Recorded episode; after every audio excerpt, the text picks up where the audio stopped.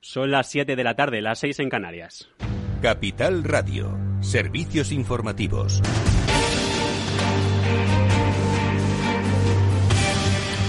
¿Qué tal? Muy buenas tardes. Hace unos minutos se producía en el Congreso de los Diputados la convalidación de los reales decretos puestos en marcha por el Gobierno de coalición durante las últimas semanas. Sí, 64 más 106 votos emitidos telemáticamente, no 40, más 86 votos emitidos telemáticamente, abstenciones una, más 51 votos emitidos telemáticamente. Por lo tanto, queda convalidado el Real Decreto Ley. Entre ellos, Pablo Anzola, este que estábamos escuchando, el Real Decreto para el reparto de los 140.000 millones de euros provenientes de los fondos europeos. Eso es, Javier el Gobierno salva finalmente la gestión de los fondos. Lo hace con el voto en contra del Partido Popular y Ciudadanos y el apoyo de Bildu y PNV. Pero la gran sorpresa de la tarde la ha dado Vox con la abstención de sus 52 diputados. Justificaba la postura el portavoz de la formación verde, Iván Espinosa de los Monteros, a las puertas del Congreso.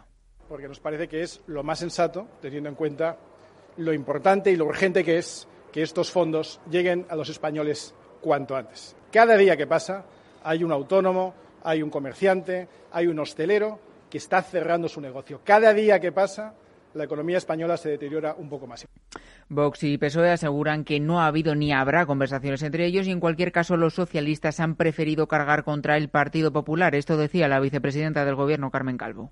Yo lo considero un verdadero ranking de la deslealtad con su propio país, de una oposición que literalmente se ha instalado por parte del Partido Popular en la destrucción literal y absoluta y por eso repito que podría haber entendido una abstención con una puesta de perfil con tal de facilitar las cosas a España, no al Gobierno, sobre lo que ha evitado pronunciarse la vicepresidenta es sobre el voto en contra de Esquerra Republicana. Es el primer cerrojazo de los independentistas al gobierno tras votar a favor de los presupuestos generales. Lo da, por cierto, a solo unas horas de que comience la campaña electoral en Cataluña, Javier. Gracias, Pablo. Mientras tanto, en el Consejo Interterritorial de Salud, reunido esta tarde el primero, dirigido por Carolina Darias como nueva ministra de Sanidad, del cual esperamos la rueda de prensa en los próximos minutos, así como los datos de la incidencia de la pandemia en España de este jueves. Lo que sí que podemos adelantar es el pacto al que han llegado el Gobierno y las comunidades autónomas para la puesta en marcha de un protocolo de control para quienes se salten el proceso de vacunación para evitar, dicen así, el uso indebido de las vacunas que se apliquen medidas preventivas y correctivas necesarias para garantizar el plan que pretende inmunizar a la población española contra el virus, sea el quien sea. Y en Portugal, mientras tanto, el Gobierno adotará a medida de limitación de deslocações para o exterior los próximos 15 días. Cierra la frontera con España a partir de este viernes y por un plazo inicial de dos semanas para, dice el ministro del Interior portugués, contener la expansión del coronavirus en su país. Así lo ha anunciado esta tarde en un pleno en la Asamblea de la República, el mismo día en el que el país notifica más de 16.400 nuevos positivos por coronavirus y 303 fallecidos en las últimas 24 horas. Y en página económica, la de Naturgy no va a ser la única operación que deberá analizar el gobierno en los próximos meses. Este jueves se ha conocido que Vivendi está al acecho y quiere más acciones de prisa. El holding francés de medios de comunicación y entretenimiento ha pedido autorización al gobierno para que permita superar el 10% del grupo español dueño del país y la cadena SER. La compañía gala quiere llegar al 20% del accionariado desde el 9,9% actual. En caso de que la operación salga adelante, la suma de Vivendi y el otro gran accionista de prisa, Amber, alcanzaría el 49% del capital por lo que tendrían que verse reforzados a pedir una OPA por la totalidad de las acciones según la normativa de la CNMV. Y miramos también a ENA porque este jueves hemos sabido que su presidente, Maurici Lucena, volverá a la primera línea de la gestión política en Cataluña si el PSC se alza con el gobierno de la Generalitat, tal y como ha comunicado la gestora aeroportuaria en un comunicado a la CNMV y ha hecho público el mismo Salvador Illa a través de Twitter. AENA ha señalado que el cargo al que aspira su primer, el primer ejecutivo es el de vicepresidente económico y conseller de Economía y Hacienda. En un principio no se espera su aparición en la campaña electoral catalana. Y con todo esto vamos a ver qué están haciendo en estos momentos los mercados en Estados Unidos. Claves del mercado. Pues el tono verde con el que ha cerrado el viejo continente se extrapola al otro lado del charco. El Dow Jones sube un 1,99 hasta los 30.905 puntos. El S&P 500 arriba un 2,6 y el Nasdaq 100 Arriba también un 2,12 hasta los 13.390 puntos en el mercado de divisas según las pantallas de XTV. Tenemos el par euro dólar en el 1,2129. Esto es todo por el momento. Hasta aquí el boletín informativo. En análisis de la actualidad política a partir de las 8 de la tarde, 7 en Canarias. Ya el tiempo del balance con Federico Quevedo. Se quedan ahora con el equipo de After Work a los mandos de Eduardo Castillo. Capital Radio Siente la economía. ¿Inviertes en acciones o ETFs habitualmente? Entonces esto te interesa. Invierte en acciones de bolsa española o extranjera sin comisiones, hasta 100.000 euros al mes. Entra ahora en xtb.es y abre tu cuenta 100% online en 15 minutos. Riesgo 6 de 6. Este número es indicativo del riesgo del producto, siendo uno indicativo del menor riesgo y 6 del mayor riesgo.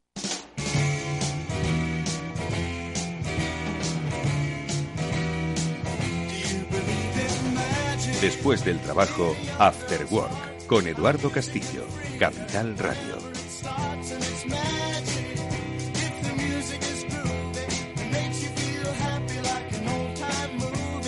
Hola amigos? Muy buenas tardes y bienvenidos un día más al After Work aquí en Capital Radio, que ya comienza con todos vosotros y que hoy va a volver a pasar por el terreno de la publicidad, porque sí, esta es la semana de la publicidad. ¿Cuándo no es una semana de la publicidad? Vamos a conocer cómo piensan, cómo sienten las eh, empresas de publicidad. Bueno, pues esto es lo que vamos a conocer con la ayuda de María Álvarez. Enseguida la vamos a saludar, que es directora de la agencia Tean Partnership. Vamos a conocer qué es lo que están demandando, qué es lo que están explorando. Y enseguida también hablaremos luego de nuestro mundo digital, como siempre, con nuestros eh, expertos en la materia, que son Julián de Cabo y Víctor Magariño. A ellos les preguntaremos las cosas que han leído, las cosas que les preocupan, las cosas que nos deberían interesar. Esto es After Work. Bienvenidos a todos.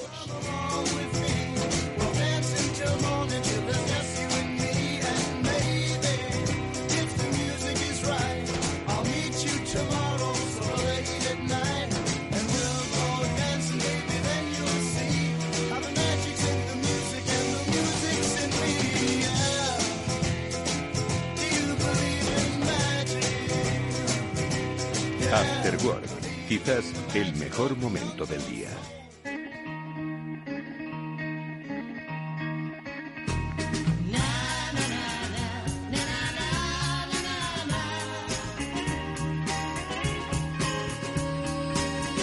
Bueno, pues como os hemos avanzado, hoy, bueno, hoy, esta es la semana de la publicidad. Le vamos a preguntar a nuestra invitada si ella celebra San Publicito, que creo que es el 29 de, de enero. Bueno, pues de publicidad hay mucho más. Vamos, ya se, ya se está riendo. María Álvarez es la directora de la agencia de and Partnership TIP. Bueno, ahora me explica ella cómo Ahora te es, explico, ahora te explico. cómo es mejor conocerla. María, ¿qué tal? Muy buenas tardes, Pues bienvenida. muy bien, buenas tardes, Eduardo, ¿cómo estás? Pues sí, San Publicito, ¿qué, qué te voy a contar? De toda la vida.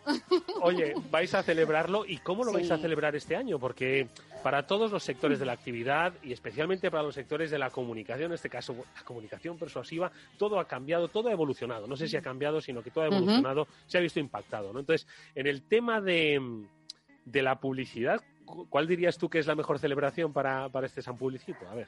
Hombre, la verdad que la mejor celebración que podríamos tener en San Publicito, que yo creo que es la celebración que tendremos todos, es que esto vaya, que acabe pronto, que los clientes empiecen a recobrar, ¿sabes? su vida y que podamos empezar a tener a tener un pues eso pues un, día a día más normalizado en general vale que yo creo que la cosa va yendo bien creo que la gente está positiva que la cosa no está tan tan tan así como teníamos pues, pues en marzo Eduardo que la cosa estaba fatal y yo creo que lo mejor es, yo soy súper positiva y súper resiliente, y lo mejor es pues celebrar lo mejor posible cada uno en su sitio, en su casa, y con las medidas de seguridad, y, e intentar pues eso, pasarlo lo mejor, lo mejor posible y, y pensar siempre en positivo. Que yo Bueno, creo que pues- es lo que tenemos que hacer. Nos vamos a quedar con esa primera reflexión, pero hay un aspecto que has destacado, ¿no? Yo creo que los momentos de crisis siempre son como eh, un poco paradójicos para el sector de la publicidad. Totalmente. Sí, sí, sí, Porque totalmente. por un lado es como constricción en lo que es los presupuestos, pero la oportunidad de llegar de una manera diferente, ¿no? Esos. Total, total, Eduardo. Y además es que has dado en el clavo. Es decir, yo ya como persona, forma de ser, y, y obviamente en la publicidad lo hacemos mucho, creo que, que son, pues yo lo veo siempre como momentos de oportunidad. Es decir, al final la crisis llega, van a llegar muchas crisis, Eduardo. Esto es algo que nos va a pasar en esta economía. Ya es difícil que estemos siempre arriba, va a haber siempre pues ups and downs, ¿no? Y yo creo que tenemos que tener esa parte de resiliencia de saber coger las- las- los malos momentos con oportunidades. Y al final te das cuenta de que existen oportunidades. Y creo que un, un- un gran ejemplo es este COVID que hemos pasado, ¿no? Mm. Todas esas oportunidades que a medida a- a- en nuestro mundo de la publicidad han ido apareciendo, que es verdad que nos ha hecho, algunos más que a otros, pues nos ha hecho cambiar, modularnos, ser más ágiles, cambiar nuestra forma de trabajo, ¿no? Pero que realmente te has dado cuenta que llegó un COVID y de repente en seis meses hemos avanzado lo que pensábamos que íbamos a avanzar en seis años. Sí. ¿Sabes? Entonces, pues nos hemos dado cuenta que creo que es muy positivo que lo hemos hecho y que lo hemos pasado y que no ha pasado nada, que hemos, hemos conseguido crear esas oportunidades y, han cambiado cosas, pero las hemos cambiado a, mucho mejor, ¿no? Mm. Entonces yo creo que eso es una, yo creo que ese es un aprendizaje de la vida, ¿no? Siempre ver las cosas con, con, la parte, como digo yo, no ver el vaso medio vacío, sino ver el vaso medio lleno. Claro, que además yo creo que nosotros como gente del mundo de la comunicación, de la publicidad, yo en cierta manera creo que debemos eso también a la sociedad, ¿no? Dar ese punto de ser responsables, pero ser también positivos, ayudar a que la sociedad mejore y ese es un punto de mejora también que nosotros tenemos que aportar. Oye, María, ¿y en qué medida ha cambiado, si es que ha cambiado, eh, eh, esta pandemia o estos tiempos, bueno, pues inciertos eh, a de partnership? Lo digo porque, bueno, la agencia tiene una pues ya hace 20 años, ¿no? O sea, este 2021, si no me equivoco, bueno, pues celebra su 20 aniversario. celebra su 20 aniversario en UK, efectivamente. Exactamente. Aquí somos más, jovencitos. Más jovencitos, ¿no? Pero bueno, el origen en el Reino Unido, ¿no? Sí, el, origen en el Reino Unido fue en el 2001, efectivamente. Pues y luego, 10 años después, eh, ya vino a Europa, además, con, con de la mano de una de una marca muy importante, ¿no? Para dar esa exclusividad en lo que era la comunicación a Toyota Lexus, ¿no? Eso es. Y después, además, empezamos 10 años con Lexus y después se incorporó Toyota y entramos en, lo que es nuestro, nuestro modelo de trabajo, ¿vale? Que es un modelo un poquito diferente al resto, Eduardo, tengo que decirte. Eh, nosotros somos una agencia eh, te voy a contar, es que es TMP y ya también, te voy a contar qué ha hecho la pandemia que nos ha cambiado, porque nos ha cambiado también, ¿eh? No te vayas a Sí, pero vamos a ver de dónde venía. Eso es, ¿de dónde venía? Venía, bueno, del año 2001, efectivamente, pues eh, tres personas, tres personajes eh, que trabajan en agencias creativas, montan su agencia y empiezan a darse cuenta que el modelo de trabajo dividido de agencia de creatividad, de, lo que es el trabajo un poco, por decirlo de alguna manera, en silos en los que vivimos, de creatividad por un lado, medios por otro, producción por otro, pues empezaban a darse cuenta que había clientes que es que, pues que no macheaban bien con esto, no, que realmente había deficiencias en la comunicación. Yo creo que es algo, Eduardo, que, todos los que llevamos en este sector mucho tiempo siempre nos ha pasado, nos ha pasado. Y además te preguntaban, ¿tú qué eres, de medios o de creatividad? Esto era la pregunta. Tú ibas a un festival, oye, ¿tú qué eres, de medios o de creatividad? Y yo, soy de medios, soy de creatividad. Entonces, éramos, pues somos profesionales que estamos en la misma en el mismo área, por decirlo de alguna manera, pero somos muy diferentes y tenemos una manera muy diferente de trabajar. Mm. ¿Qué hicieron nuestros mis, mis, mis, ingleses, ¿no? mis jefes? ¿Qué empezaron a los Padres fundadores, los padres fundadores, que están vivos, por Dios. ¿Qué hicieron? Pues crearon ese modelo, poco a poco fueron creando un modelo totalmente de integración y lo empezaron a, utilizar trabajando con clientes reales, ¿vale? Empezaron con varios clientes ingleses, después se pasaron a Lexus y, y, llegamos a Toyota. Te lo cuento un poco con el ejemplo Toyota, ¿vale? En el 17, en el año 2017, a nivel europeo se gana la cuenta de Toyota en todos los niveles, creatividad, media y producción. Pero además con una ventaja añadida, y es que en los países locales, en cada uno de nuestros países, montamos la agencia dentro del propio cliente. ¿Esto qué quiere ah. decir? Que nosotros, además de tener nuestro modelo de trabajo interno y nuestra integración como, agencia, que también es diferente a las, a las, agencias normales, obviamente el cliente es parte del equipo. Pero es que realmente aquí Eduardo es parte del equipo de verdad. Y esto yo te lo puedo decir en primera persona porque he trabajado muchos años en agencias, en agencias de medios, sobre todo, y con creativas, pero que realmente el, cliente estaba en su sitio, nosotros estábamos en nuestro, en nuestro edificio. El trabajar de la mano cambia mucho.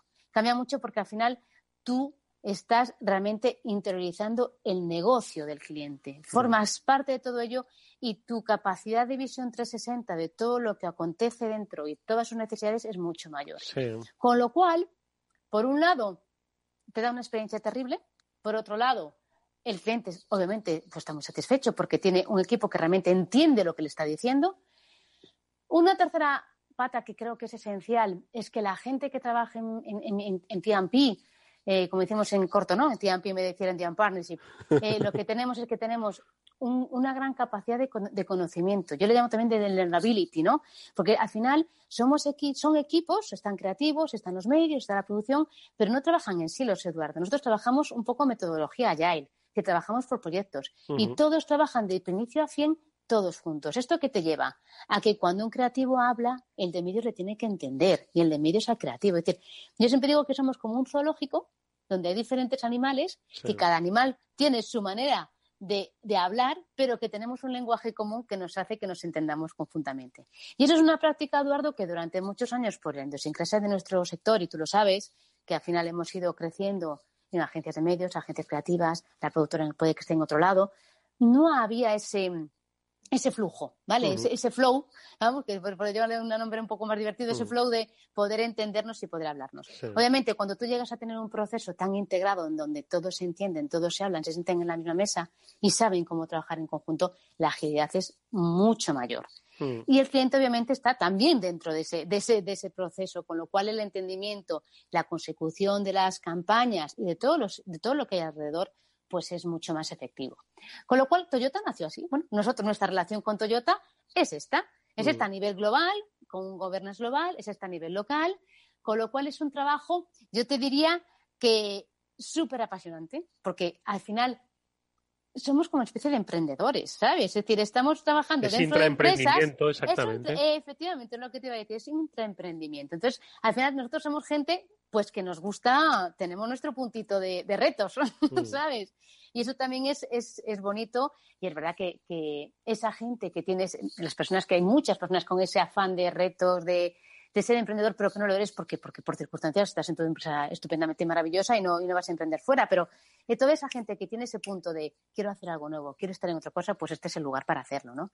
Y después muy motivador porque realmente la, la relación funciona eh, estamos todos muy contentos. Ha habido una realmente relación perfecta Toyota con, con nosotros, con las agencias y, y, la, y, por la prueba muchos botones que hemos tenido, que hemos tenido pues premios, no solamente premios, sino que realmente el cliente está contento y, afianzando, afianzando mucho nuestra relación.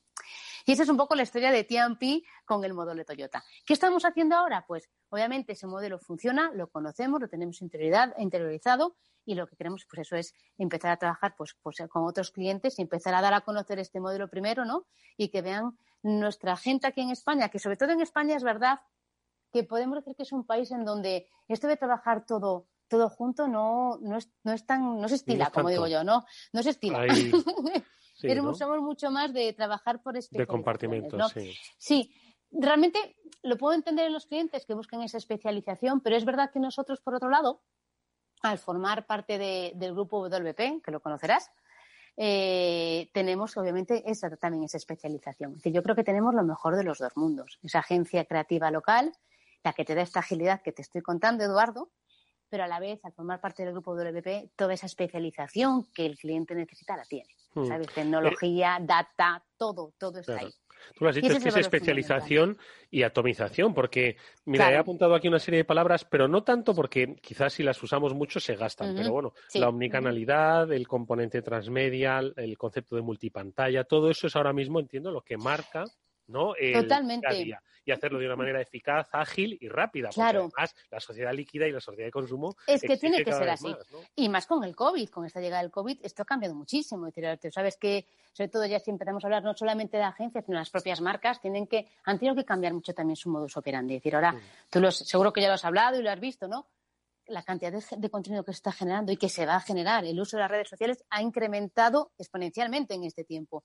Y eso dudo que vaya a, cambiar radicalmente y que volvamos a, a, cómo estábamos en el año 2019. Creo que el consumidor ha cambiado también su comportamiento en muchas cosas. El COVID, pues ha estado, sigue estando y no sabemos cómo será el futuro, ¿vale?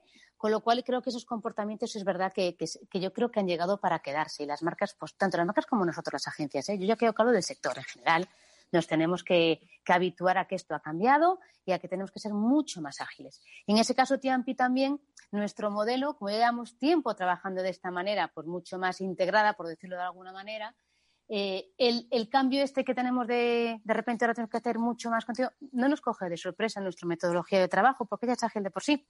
Mm. ¿Sabes? Con lo cual estamos muy, muy habituados a, este, a esta forma de, de trabajar. Somos muy, muy ágiles y muy, muy rompedores en ese sentido.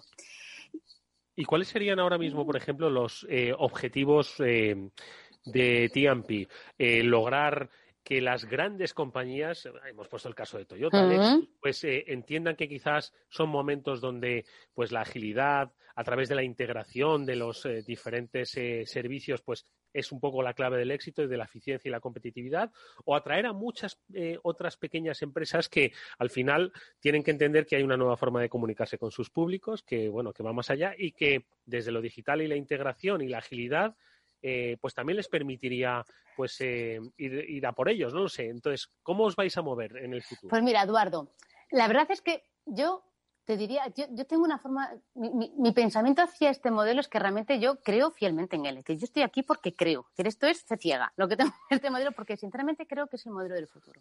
Es verdad que esto va todo, como te decía, muy rápido, muy ágil.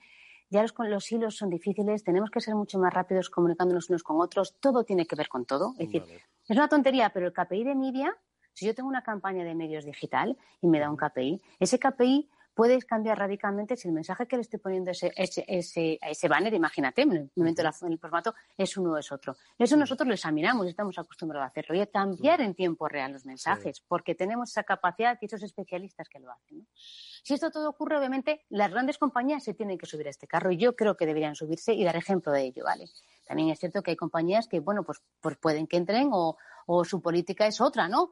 Pero creo que es verdad que para unas grandes, para gran compañías que suelen ser más difíciles de mover en cuanto a sus estrategias, en cuanto a ponerse a realizar toda la activación de lo que conlleva, el tener al lado un partner, nosotros somos un partner, que les ayude a, esa agilidad, creo que es positivo, ¿vale? Y ya hay, clientes que ya lo hacen, ¿no? Porque tú crees que vamos a... Mira, es una especie de, a ver, venga. de ciencia ficción. a ver, qué, a ver qué me vas a decir. ¿Tú crees que... Eh, no digo que sea publicidad efímera, no me refiero a eso, pero ¿tú crees que vamos a ir a una publicidad casi al día? O sea, que una marca mm. va a poder o debe dar incluso mensajes poco menos que de carácter diario, de la misma forma que se adaptan a, eh, a sus clientes, pues muy específico, que casi individualizan su producto? A ver, yo sí que creo que estamos yendo a esa personalización, sí que lo creo, Eduardo. También creo que, que, vamos a ir a ello y hay ejemplos de personalizaciones también a gran escala, ¿no? Creo que era igual digo mal el cliente, ¿vale? Pero creo que fue Oreo, en una Super Bowl hubo un apagón, de repente lanzó a los 30 minutos un post sobre el apagón del, del que, que, se ha atención a Super Bowl. Yo creo que esas cosas ya están ocurriendo, están apareciendo cada vez más y que lo acaba de hacer con el lanzamiento de la silla del, de este señor que estaba en, el, en, la, en la, en sí, de Bernie Sanders. De, Bernie Sanders. Vale, no me salen nombres, que eso me van a parar los Y los guantes, ¿no? Es el que se llaman los guantes. Y los guantes, que la, la, la, creadora de los guantes los ha vendido todos ya, ¿vale?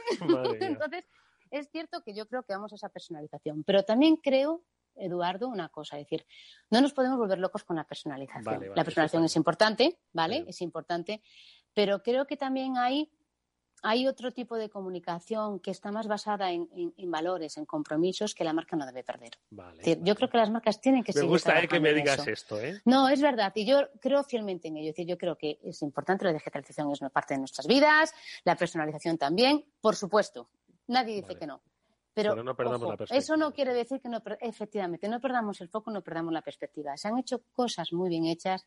Todo lo que hemos hecho ha servido para algo y nos hemos dado cuenta que es necesario y no, nos, no podemos pensar que eso tiene que acabar. Es decir, yo creo que las marcas tienen que aportar y cada vez creo que tienen que aportar más a la sociedad, ¿no? Porque cada vez hay más marcas, cada vez hay más productos y nos tenemos que diferenciar y, esa diferenciación también es aportar tus valores a la sociedad y hacer que el consumidor haga que esos valores sean los suyos, ¿no? Y eso es importantísimo. Y a mí me gusta mucho recalcarlo, porque creo que es necesario trabajar en esas dos áreas. ¿Qué nos toca ahora, Eduardo? Trabajar en las dos áreas. Hasta hace un tiempo trabajaba en una, pues ya tenemos que trabajar en las dos y saber cómo convivir efectivamente esas dos, esas dos áreas que son tan diferentes también entre ellas, te diré.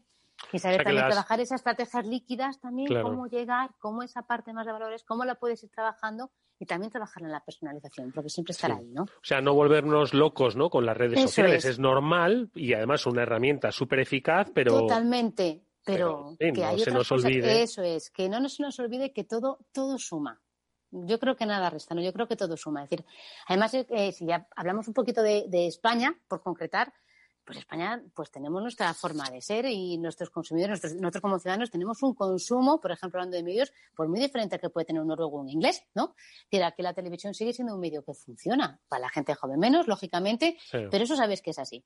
Y, tenemos claro que cuando productos de más market están en el consumo y tienen que vender, eh, tú te puedes hacer econometrías o modelos econométricos y sabes que la televisión sigue funcionando. Y el digital, por supuesto, aporta, ¿vale? Entonces, no tenemos que perder un poco el foco. obviamente tenemos que ir por ahí, tenemos que trabajar la digitalización, pero creo que esa parte de más media, de valores y de compromisos es importante. Y sobre todo creo, Eduardo, que más importante desde la llegada del COVID. Creo que las marcas lo han, y las marcas lo, han entendido. ¿eh? Yo creo que, que tenemos ejemplos donde las marcas han estado ahí y han estado cerca de la ciudadanía. Y estoy convencida que esas marcas, pues al final se quedarán en el top of mind de, los consumidores también. ¿no?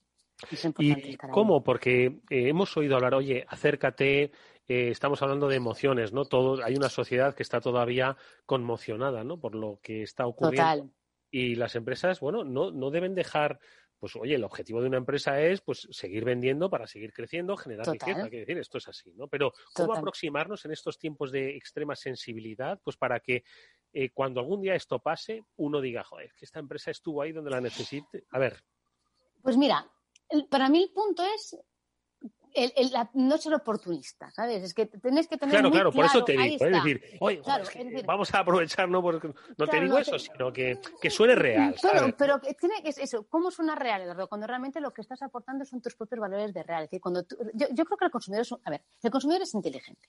yo sí, sí pienso que los consumidores son inteligentes. Es decir, así lo pienso. Entonces, saben perfectamente cuando una marca le está hablando desde la honestidad y cuando una marca no está siendo así. Es más, tenemos esas redes sociales que nos lo dicen también, porque ahora todo se sabe. Es decir, no es como hace años que, que, no te enterabas, hacías tus pre-test, post-test y ahí te veías todo, pero es que ahora mm, sales en redes y ya sabes lo que están pensando de ti las marcas. Con lo cual, sí que es verdad que creo que es realmente coger esos, esos valores, ese ADN que tiene la marca y hacerle llegar al, al, ciudadano de una manera no quiero decir simple, porque no es simple, pero de una manera, de una manera normal, de una manera de la, de la, de la normalidad, sin forzar y con comunicaciones que sean realmente insights de la vida que no hay que ir mucho más allá. Yo creo que las mejores campañas que hemos tenido en este caso son las que son más han llegado y han calado más en, la, en, el propio de la ciudadanía. Yo creo que, por ejemplo, la, campaña de Bank Inter fue maravillosa, ¿no? Tiene una campaña, cómo ha llegado con esa campaña de, dibujando los billetes, los diferentes billetes, con los diferentes profesionales de todo el mundo que está trabajando y ayudando. Jolín, pues eso llega. Y te das cuenta de cuál es el valor de Bank Inter y cómo Bank Inter se ha proporcionado con esos valores que ya tenía, ¿no? Pues eso yo creo que es por donde tenemos que ir. Es verdad que en España creo que somos un país maravilloso a nivel creativo. Es decir, no tenemos nada que mirar en ningún lugar, ¿no?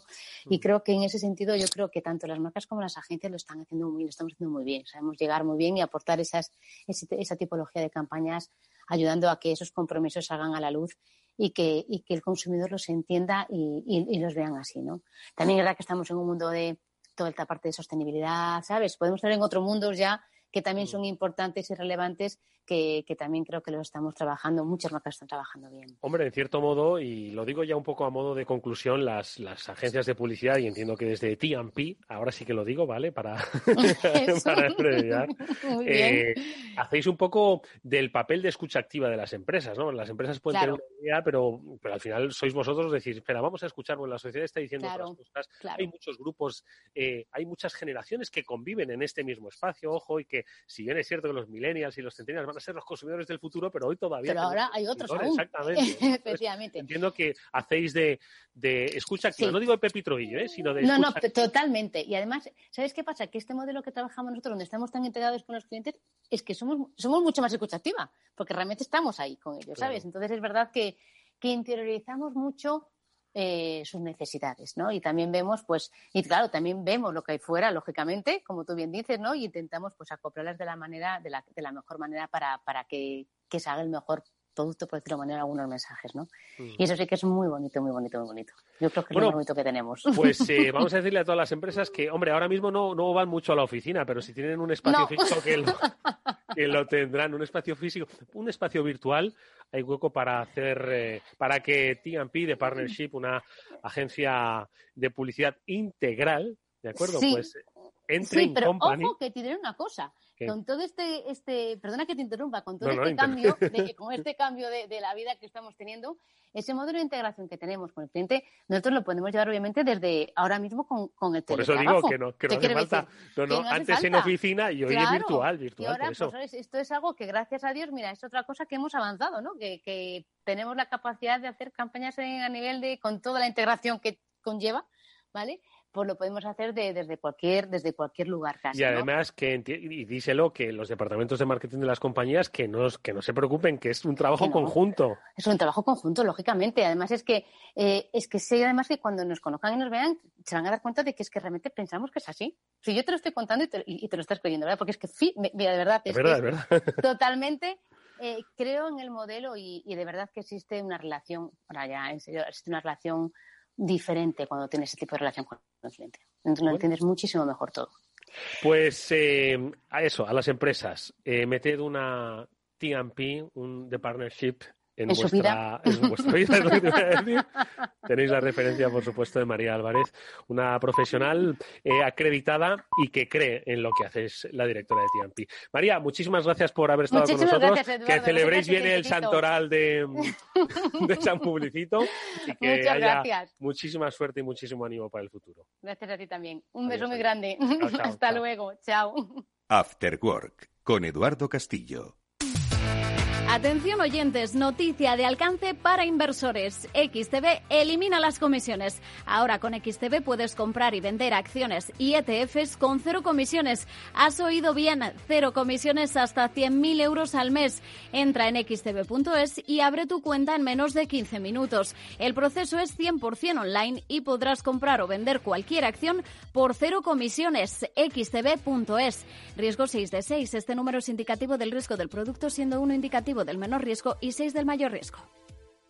Eduardo Castillo en Capital Radio, After Work.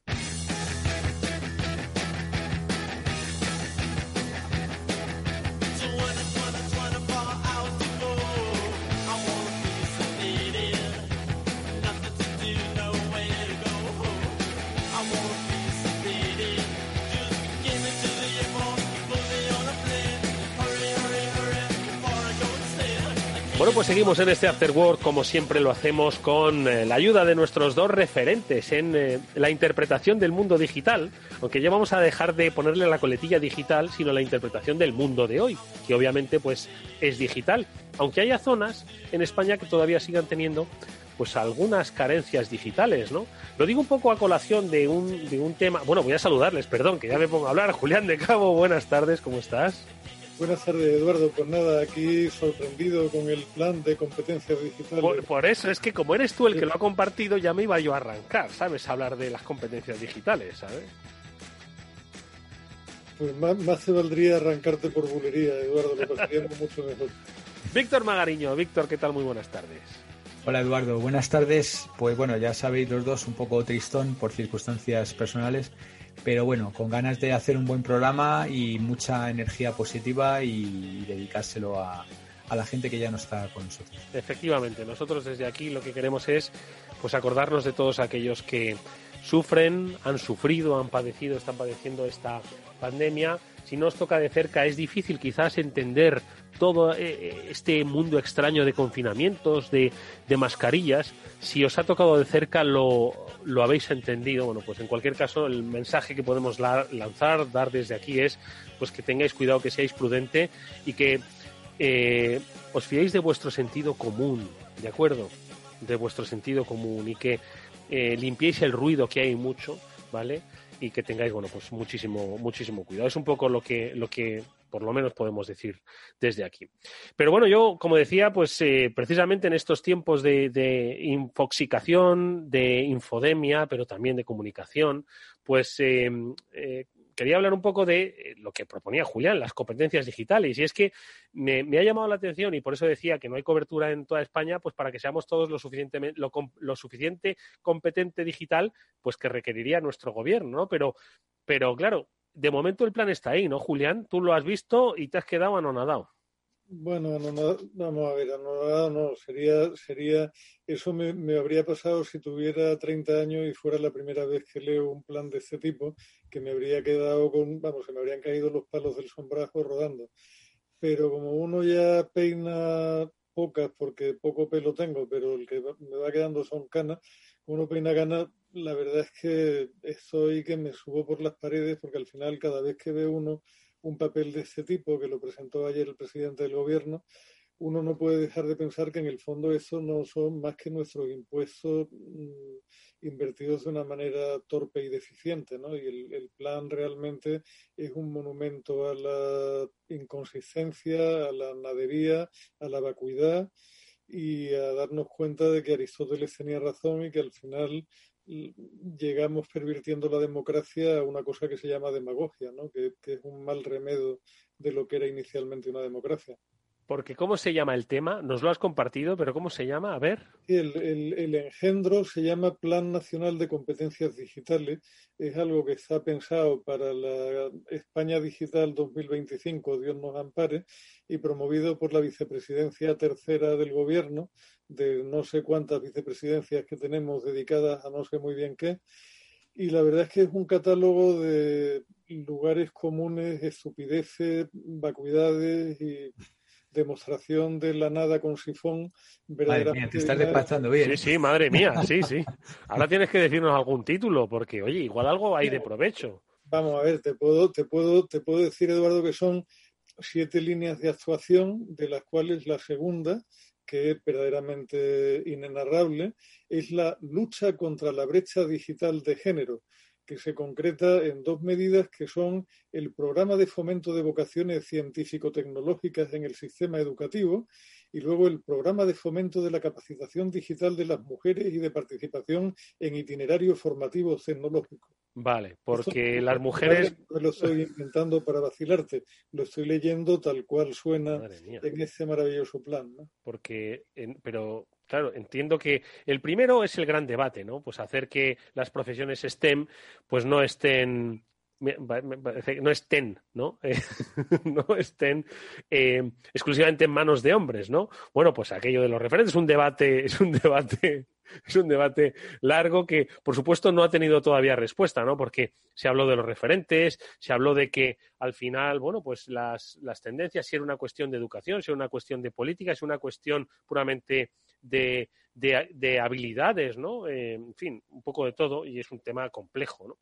Pero el, otro, eh, yo vamos, por lo que por lo que dice el título es que las mujeres ahora mismo tienen discriminación digital frente a los hombres y por eso, o sea, quiere decir que hay que mejorar, romper la, la brecha que hay entre, ¿no?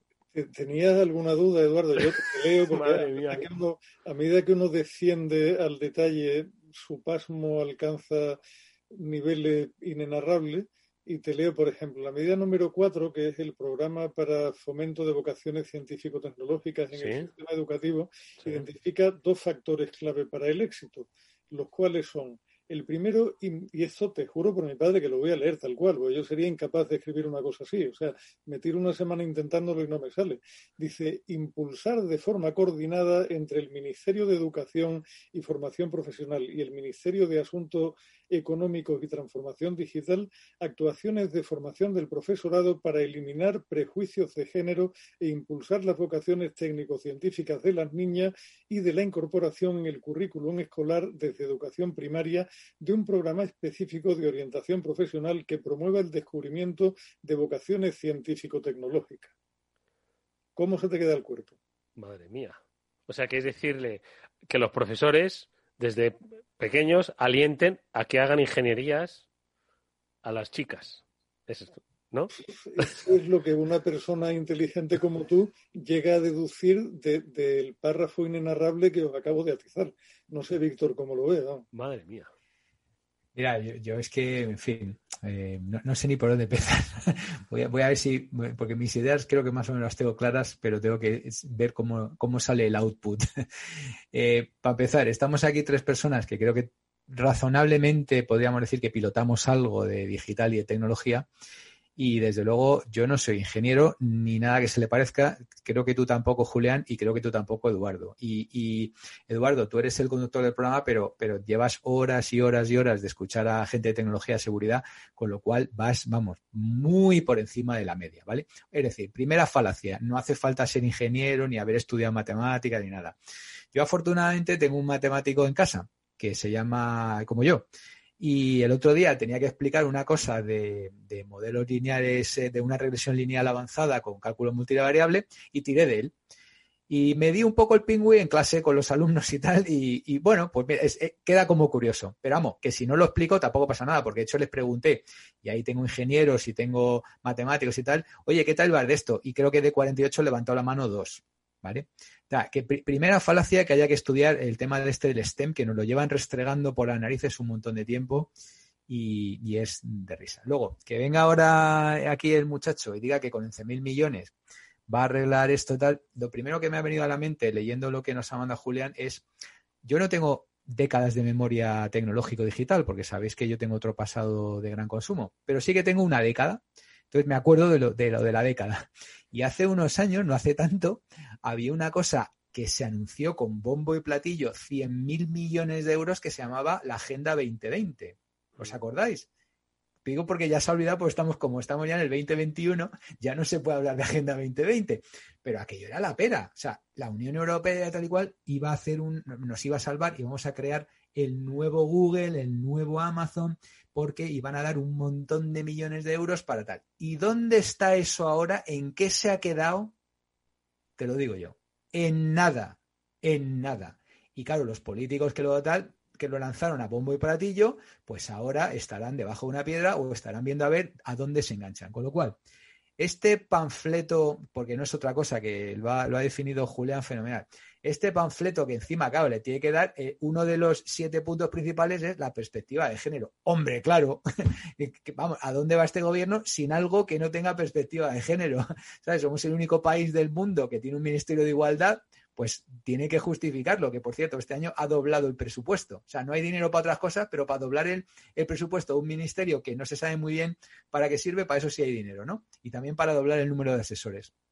Entonces, yo, ahora si queréis ya os dejo, ¿vale? Luego, Eduardo, si quieres me das la palabra y te doy un poco dos o tres líneas, un poco de sentido común sobre lo, sobre lo que yo creo que hay que hacer si queremos realmente tener un sector eh, tecnológico o digital barra tecnológico o tal. Pero bueno, ahora si queréis os dejo. Sí, hombre, está muy interesante, pero madre mía, cómo se ha puesto el, el tema de, de, las competencias digitales. Es que ni un, ni un Madrid Atleti os, os, os, os eh, en fin, os hierve tanto la sangre, macho.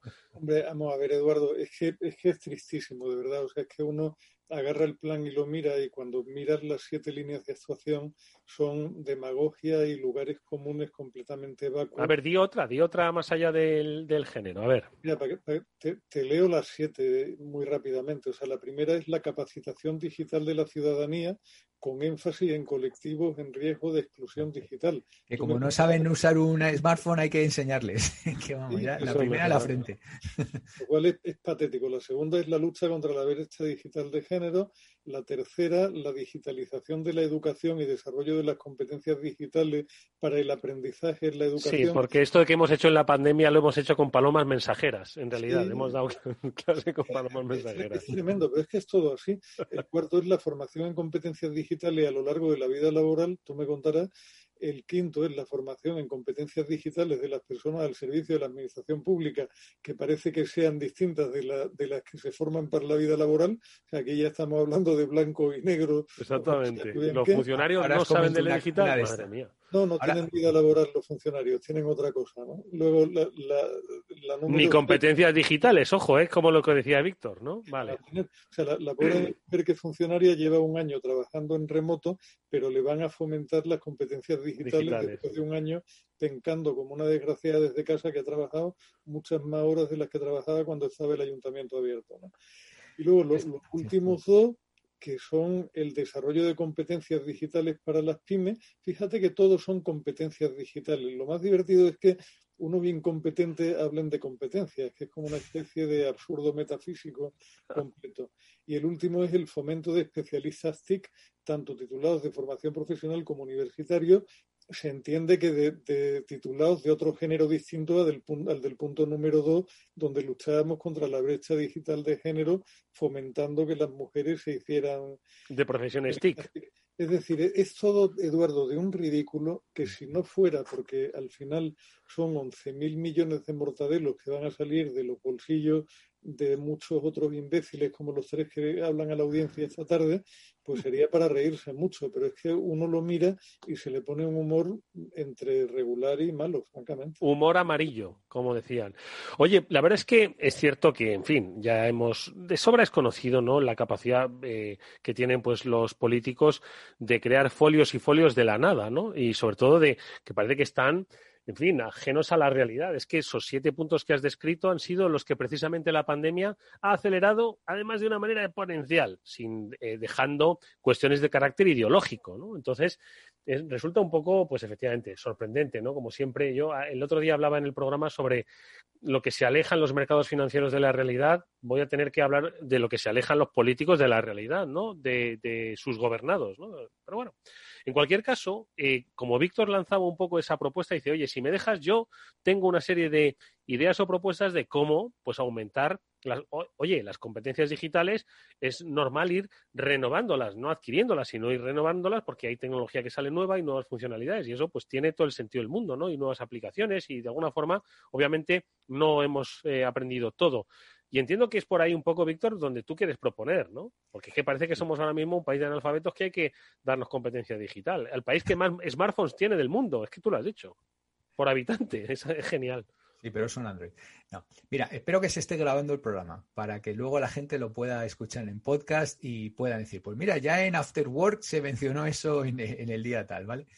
A ver, em, mira, esta mañana, esta mañana estaba apuntado y he, asistido medio live, medio de fondo al evento de Amazon Web Services del sector público, ¿vale? Entonces ha salido la responsable de país y tal, y estaba escuchando un poco y bueno, anda un repaso de las nuevas novedades y tal, pero claro, luego al final acaban en el mismo lugar, ¿no? Para empezar, si quieres dinamizar la tecnología, lo primero que tienes que hacer es barrer tu casa, es decir, tener un sector público que sepa de esto que contrate esto y a ser posible que contrate empresas españolas. ¿Vale? Ya que estamos en España, vamos a intentar favorecer lo español, porque es dinero de todos, es dinero público, ¿no? No es que no sea de nadie, no, es de todos. Entonces, para que una administración pública pueda contratar servicios en el cloud, no te quiero contar la que tiene que montar, porque como el sistema de concursos es un sistema. Además que se cambió la ley concursal, eh, no la ley concursal, sino la ley de contratos públicos, etcétera, etcétera, hace relativamente poco. Sí, sí, es, en fin, es una Bueno, no te quiero contar lo complicado que es, que el propio Amazon Web Services ha tenido que sacar una guía para administraciones locales, administraciones regionales y, comunidades autónomas para, para enseñarles a comprar cloud bajo el sistema. O sea, es, es el proveedor de cloud el que le dice al cliente cómo tiene que comprar para intentar en la medida de lo posible ajustarse ahí. Con lo cual, el procedimiento concursal es obsoleto, es arcaico, no funciona, no sirve y, por supuesto, no ha evolucionado a la velocidad que necesita. Entonces, primero, arregla eso. Eh, arregla eso y favorece la implantación de tecnología y la digitalización del sector público, pero de verdad, no de boquilla. Y si por el camino favoreces a, los proveedores españoles, pues mejor, ¿vale? Sí que es verdad que no va a ser digamos, eh, sencillo, ¿no? Porque, claro, todas las grandes tecnológicas, estamos hablando de cloud, y aunque hay algún proveedor doméstico de cloud y alguno otro pequeñito que está saliendo y que les está yendo bien, pero al final una parte importante del dinero pues va a acabar pues en Microsoft, en Google o en Amazon Web Services, ¿vale? Pero bueno, vamos a decir que el tema de la infraestructura, vamos a suponer que el tema de infraestructura tecnológica lo tenemos perdido, que, es mucho suponer, pero bueno, vamos a suponer. Entonces, ¿qué nos queda? El hardware. A ver, el hardware, digamos, los aparatos, los ordenadores, los teléfonos, eh, determinadas, los servidores, eh, elementos de comunicación, eso hoy en día está en manos de las multinacionales, prácticamente casi todas norteamericanas o chinas, ¿vale? De los Ciscos, de los, eh, de los Huawei, de los Apples, eh, de los Samsungs, de los LGs, etcétera. Con lo cual, vamos a asumir, y estoy simplificando mucho, Eduardo, pero permíteme para que la gente lo entienda, ¿vale? Vamos a asumir que la guerra del hardware la tenemos perdida también, ¿vale? Entonces, hemos perdido la guerra de la infraestructura y hemos perdido la guerra del hardware. ¿Qué nos queda? Pues nos queda todo el tema de las aplicaciones, ¿vale? Todo el tema de las aplicaciones usuario, todo el tema de llevar esa tecnología al punto final donde está el consumidor. Es decir, aplicaciones pues de todos los sectores, de retail, de sanitarias, a la industria tal. Y ahí sí que hay mucho que decir. Ahí sí que hay mucho que decir porque eso es ya pico y pala de desarrollador picando código, haciendo aplicaciones, inteligencia artificial, machine learning, etcétera, etcétera, etcétera. Y ahí sí que hay mucho empleo. Y ahí sí que empresas españolas, emprendedores españoles pueden desarrollar aplicaciones de alto valor. Mira, eh, antes de ayer me llamó un amiguete que va a vender su empresa tecnológica, 100% tecnológica, por un pastizal. Ya, ya os daré los detalles más adelante. Esa es una exclusiva que te la, reservo cuando se cierre el tema, porque yo tengo un cachito de la empresa. ¡Hola! un cachitito, tengo un cachitito. Entonces ya cuando, cuando se cierre. habernos llamado, Víctor. Cuando firmemos. Años, cuando firmemos ya te lo diré. Pero bueno, es un ejemplo de verdad, me va a encantar cuando esté firmado y cerrado tal y cual. Incluso le invitamos al programa. Además, tú sabes quién es Eduardo porque te ha hablado en, alguna ocasión. Entonces, le han hecho una oferta y va a vender la compañía eh, por un pastizal. Es así es como se genera valor. Oye, el hombre ha estado ahí 8, 9, 10 años picando piedra y, ha, creado empleo, ha creado tecnología 100% española y ahora ha llegado un fondo de inversión extranjero y va a dejar un montón de millones de euros y, eso sí que es generar valor, eso sí que es crear riqueza y eso sí que es fomentar el empleo y la tecnología 100% made in Spain. ¿eh? Aunque luego corran la plataforma de, de Amazon o lo que sea, pero eso sí. Entonces, ¿queremos ayudar realmente a esos empresarios? Señores, hay una serie de marketplaces, de mercados. Está el mercado de Amazon, está el mercado de Microsoft, está el mercado de Salesforce. Ahí hay cientos de aplicaciones y muy poquitas son españolas. pero es que, claro, si tú le dices esto a, un político, es que no sabe ni lo que es un marketplace, ni lo que es, o sea, ha oído em, Amazon, pero piensa que eso es el que le trae los G6. O sea, quiero decir, entonces, oye, vamos a hacer un plan para ayudar a emprendedores españoles a poner sus aplicaciones en los marketplaces. Y eso automáticamente implica que lo van a ver millones de personas y empresas en el, en el exterior, en el fuera del mundo.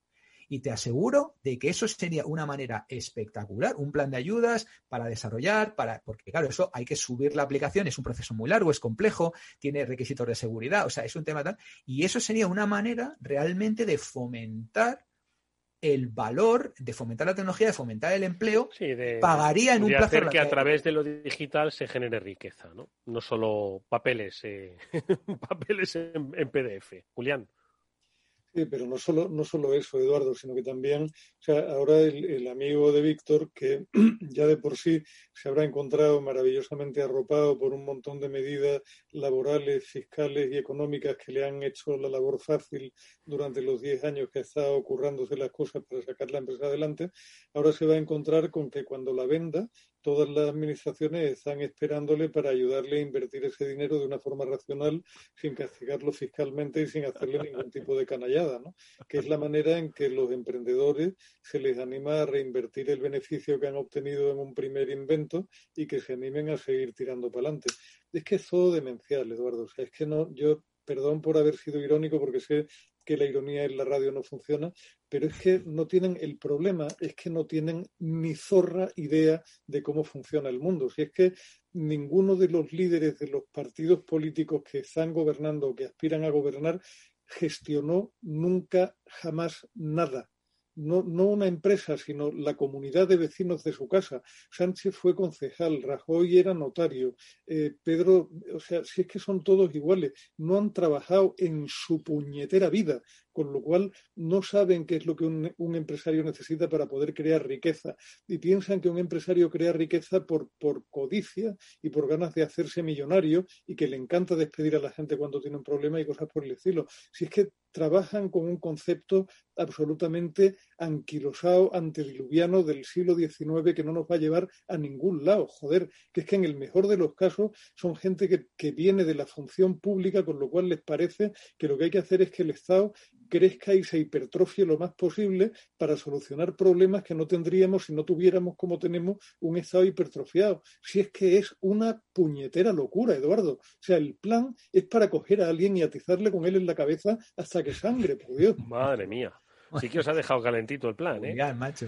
Madre mía. Oye, pues para, para aligerar nos quedan unos minutos, pero bueno, en realidad aligerar esto también dice mucho del mundo que vivimos. Seguro que habéis estado y que veis un poco, nos lo contó el otro día Javier López Bernardo en el programa, lo que está pasando con GameStop eh, y un poco las burbujas creadas a través de redes sociales y de, bueno, en realidad comunidades eh, virtuales, pues que se juntan, pues para que, no es nuevo, ojo, ¿os acordáis con aquello de renombrar al barco inglés Blas de Lezo, no? Bueno, pues de alguna forma esto es lo mismo, solo que está teniendo un impacto, un impacto financiero. ¿Qué, os parece? ¿Cómo lo veis? En realidad nos sorprende, ¿eh? Nos sorprende, es una noticia que es curiosa y parece el mundo today, pero que tampoco sorprende. Los mercados financieros funcionan así. ¿O no? Víctor, a ver, Julián. Yo te dejo, Julián, te dejo opinar. No, no, yo, lo, estuve mirando en su momento y vuelvo a, terminar de alucinar otra vez, Eduardo, de las que se pueden llegar a montar. Pero es que al final, eh, o sea, todos los mercados financieros son lugares de ilusión y fantasía donde las cosas tienen nada que ver con la realidad, ¿no? son un montón de chalados delirando en conjunto que llegan a unas conclusiones muy peculiares y unos algoritmos que las mueven y ya terminan de liarla completamente. A mí lo de GameStop me tiene pisco, pero es que me, han tenido visco tantas cosas a lo largo de la vida que realmente lo miré y dije, vaya locura, madre mía, y, lo abandoné. O sea, me resultó mucho más interesante y mucho más challenging lo que nos contaba Víctor el otro día de un montón de quinceañeros de cerebrado invirtiendo a través del Fortnite. Eso, eso sí que me parece que tiene un mérito porque es una nueva generación de gilipollas. Perdón, los de GameStop son los, los, gilipollas de siempre, no tienen gran mérito. Sí, a ver, de, estas van a surgir y van a ver surgiendo, ¿no? Hay, un montón. Está por ahí Slack también, está por ahí. Bueno, cada una tiene, tiene la, suya, ¿no? Eh, yo creo que mm, al final, pues muchas son burbujas. Eh, aquí tuvimos la nuestra también. Eh, no recuerdo cómo se llama, este que ahora está en la cárcel también, que, se fue. Mm, no, era, no era Globo, era la otra. Pero bueno, eh, no sé, yo, eh, volviendo un poco al, tema que nos ocupa, yo creo que mm, algunos saben lo que es un venture builder, por ejemplo. Es, un lugar donde, donde mm, se reúne una serie de gente que tiene ideas y se junta con gente que tiene dineros y, empiezan a, pensar en cómo construir ideas de negocio y, ese sector, pues yo he estado relacionado recientemente con algo y de ahí salen cosas muy interesantes y muy buenas y de ahí salen los Wallapops y los Globos y los Cabify y, y, los tal, ¿no? Entonces, eh, dedícate un poco a, primero a entender, o sea, imagínate que a un político le pregunta lo que es un venture builder o le pregunta, lo, o sea, y, te va a mirar raro, raro, ¿sabes? Te va a mirar raro. Entonces, seguimos pensando aquí, o sea, ¿cómo se crea un Google? ¿Cómo se crea un Facebook? ¿Cómo se crea un Amazon? ¿Cómo se crea un Tencent? ¿Cómo se crea un Alibaba? Pues no se crea con, regulación, ¿sabes? Se, crea con favoreciendo. En fin, me ha gustado mucho el programa, habéis estado muy calentitos los dos, ¿eh? Pero bueno, es que, que las cosas a veces hay que ponerse un poquito serios y calentitos. Sobre todo, pues un poco para efectivamente poner un poquito la voz eh, más alta, pues para alertar de que quizás estamos perdiendo el tiempo y, o estamos eh, más que perdiendo el tiempo, eh, nuevamente mm, errando, errando el tiro. Pero bueno, lo dejamos un poco a criterio de nuestros eh, oyentes, que también se lo lean y que bueno, pues tengan la oportunidad de juzgar por sí mismos. Yo, como siempre, agradecido a Víctor Magriño y a Julián de Cabo que nos hayan acompañado estos minutos de radio, que siempre son una delicia y se aprende muchísimo. A uno le hacen muy digital y quizás, bueno, necesito competencias, igual me apunto al plan, nunca se sabe. Víctor y Julián, muchísimas gracias, de verdad, mucha suerte y nos vemos la semana que viene, ¿vale? Un placer, encantado. Gracias y nos vemos la semana que viene. Gracias. Y a todos ustedes, que nos vamos hasta la semana que viene, efectivamente, que volveremos con más, eh, más After Work y sobre todo con más programa de ciberseguridad, que es lo que nos toca al arrancar los lunes. Un saludo, cuidaros mucho y hasta pronto. Adiós.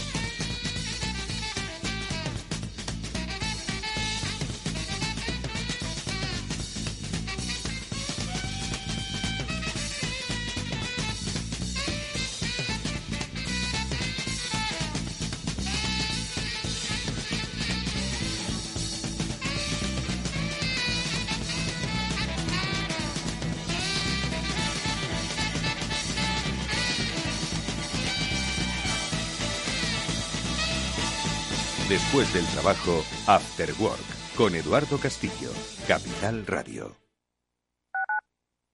Tu radio en Madrid 105.7, Capital Radio. Memorízalo en tu coche. Esto te estás perdiendo si no escuchas a Luis Vicente Muñoz en Capital, La Bolsa y la Vida. La economía española eh, sorprende, sorprende siempre para, para, para bien en los momentos más, más difíciles. Este, este es un momento de una extrema complejidad. Eh, yo creo que les diría es, eh, tenemos una economía que es competitiva gracias a las reformas que se hicieron en su momento. yo creo, estoy convencido que la economía española pues eh, se votará y volverá a generar empleo con intensidad y volveremos a crecer por encima de la media. Luis de Guindos, vicepresidente del Banco Central Europeo. No te confundas. Capital, la bolsa y la vida con Luis Vicente Muñoz, el original.